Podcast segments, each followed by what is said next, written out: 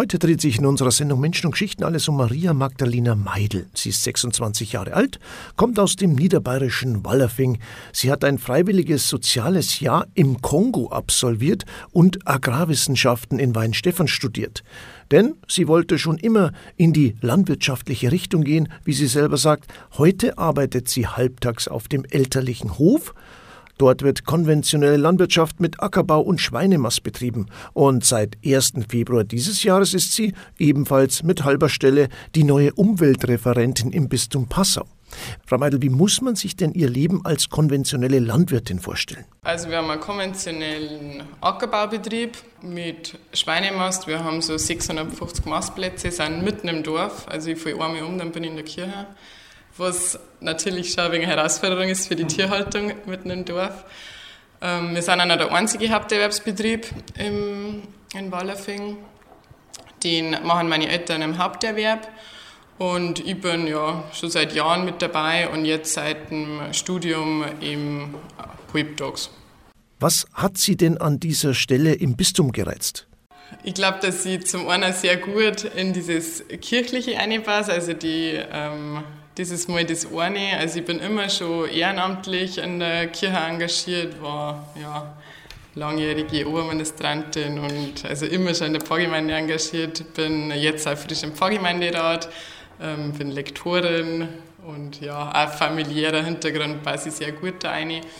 Und weil mir einfach das Inhaltliche sehr stark reizt an der Stelle. Also die Umweltarbeit und die Umweltthemen, liegt mir immer schon am Herzen, da ich mich immer schon gern viel mehr damit beschäftigen, mehr äh, wissenschaftlich damit auseinandersetzen und da freue ich mich, dass ich das jetzt beruflich machen kann. Auch die Bildungsarbeit spielt ja im Bistum eine große Rolle. Das ist auch Teil Ihres Jobs. Das passt ja ganz gut zu mir, so gerade das Zwischenmenschliche, ähm, auch mit Leuten, die ich nicht kenne und mit dann einem Bildungsauftrag zum Umweltthema. China geht es nicht. Wenn man jetzt so eine Stelle neu angreift, dann hat man ja bestimmt auch gewisse Ziele im Blick, oder? Ähm, ja, also ich sehe schon ganz stark in der Stelle diesen Bildungsauftrag, also als ähm, Bildungsreferentin Umwelt und aber eben auch immer mit dem Hintergrund, ähm, dass die Kirche und die Christen und Christinnen da einen besonderen Auftrag als Schöpfungsverantwortung haben. Also das einfach viel mehr in die Gesellschaft drang. Mein persönlicher Auftrag sehe ich nur, dass ich die Zielgruppe erweitere allein durch mein Profil in Richtung junge Leute. Ich glaube, eine junge Frau mit landwirtschaftlicher Ausbildung erweitert da die Zielgruppe vom Bistum dann schon. Kann ich mir vorstellen, hoffe ich.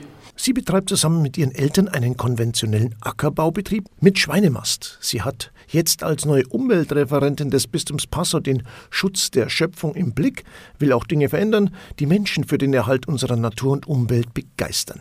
Eine spannende Aufgabe für die 26-jährige Maria Meidel aus Wallerfing. Wie gehen denn diese beiden Positionen zusammen? Sind Sie da schon mal gefragt worden? Ich bin es noch nicht gefragt worden, aber ich frage mich das sehr oft.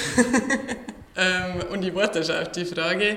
Und da sehe ich aber auch den besonderen Reiz. Also das war ja auch immer schon, seit ich mich mit dem Thema Landwirtschaft beschäftige, ist das ja ja, das ist ein alltägliches Thema. Also die Landwirte, die ja wie kein anderer Beruf mit der Natur arbeiten, in der Natur arbeiten und komplett abhängig sind von der Natur und von den Auswirkungen vom Klimawandel. Von dem her ist das unser Tagesgeschäft. Ähm, dann aber natürlich Hinblick konventionelle ähm, Schweinemast ist dann schon was Besonderes. Ja, ich sehe es als besondere Herausforderung und finde es aber auch ganz gut, dass dadurch dieser konventionelle Blickwinkel auch noch mit dabei ist, weil dieses Schwarz-Weiß, Bio-konventionell, ich sehe, dass wir da wieder ein wenig mehr wegkommen, dass es eine gute Entwicklung ist mittlerweile, aber sehe das auch als mein Auftrag, dass ich da von diesem Schwarz-Weiß-Denken ein wenig wegkomme und auch sage, wir als konventionelle Landwirte, wir arbeiten auch mit bestem Wissen und Gewissen ähm, mit der Natur, im Einklang mit der Natur. Unsere Gesellschaft braucht die Landwirtschaft und das muss der Gesellschaft auch klar sein, was hier geleistet wird, oder? Ja, dass ich das auch in die Gesellschaft mit eintrage und ich glaube auch, dass da mein Profil auch ganz gut reinpasst, dass ich nicht so ein, ja, so ein Vollgaser bin, sondern schon auch viele andere Sachen, viele andere Sichtweisen selber in mir habe und auch in meinem Umfeld habe, mit meinen Freunden und im Austausch bin und dass ich dadurch eben auch hoffentlich viele Sichtweisen dann vereinen kann. Maria Meidel keine Schwarzmalerin, sondern eine Brückenbauerin zwischen Bio und konventionell. Landwirtin und Umweltreferentin, wie lässt sich die Arbeit denn überhaupt organisieren zwischen Wallerfing und Passau? Hm, das habe ich mich auch lange gefragt, wie das geht und bin da sehr dankbar, dass sie das ähm, beim Bistum jetzt wirklich sehr schön eingespielt hat. Ich bin jetzt seit 1. Februar da und hat sich sehr gut ergeben. Also ich mache es jetzt so, dass man so ein, zwei Tage in der Woche ähm, mache ich meine Bistumsarbeit, ähm, bin ja, ein, zwei Tage in der Woche in Passau, kann auch ein bisschen von daheim aus arbeiten und den Rest der Woche bin ich eben daheim am Betrieb. Mir ist immer schon brutal wichtig gewesen, also habe ich auch von Anfang an gesagt, dass ich möglichst flexibel bleibe, weil man in der Landwirtschaft so mit dem Weder arbeitet und nimmt man sich in der frühen Hafer vor, dann hat es zwei Liter geringt, dann geht überhaupt nichts. Darum ist es sehr schön, dass ich ähm, da sehr flexibel bin mit der Arbeit im Bistum. Das ist die Arbeit von Maria Meidel zu Hause in Wallerfing. Ähm, Sie schauen weit über den Tellerrand hinaus und waren ja auch ein Jahr im Senegal und auch im Kongo.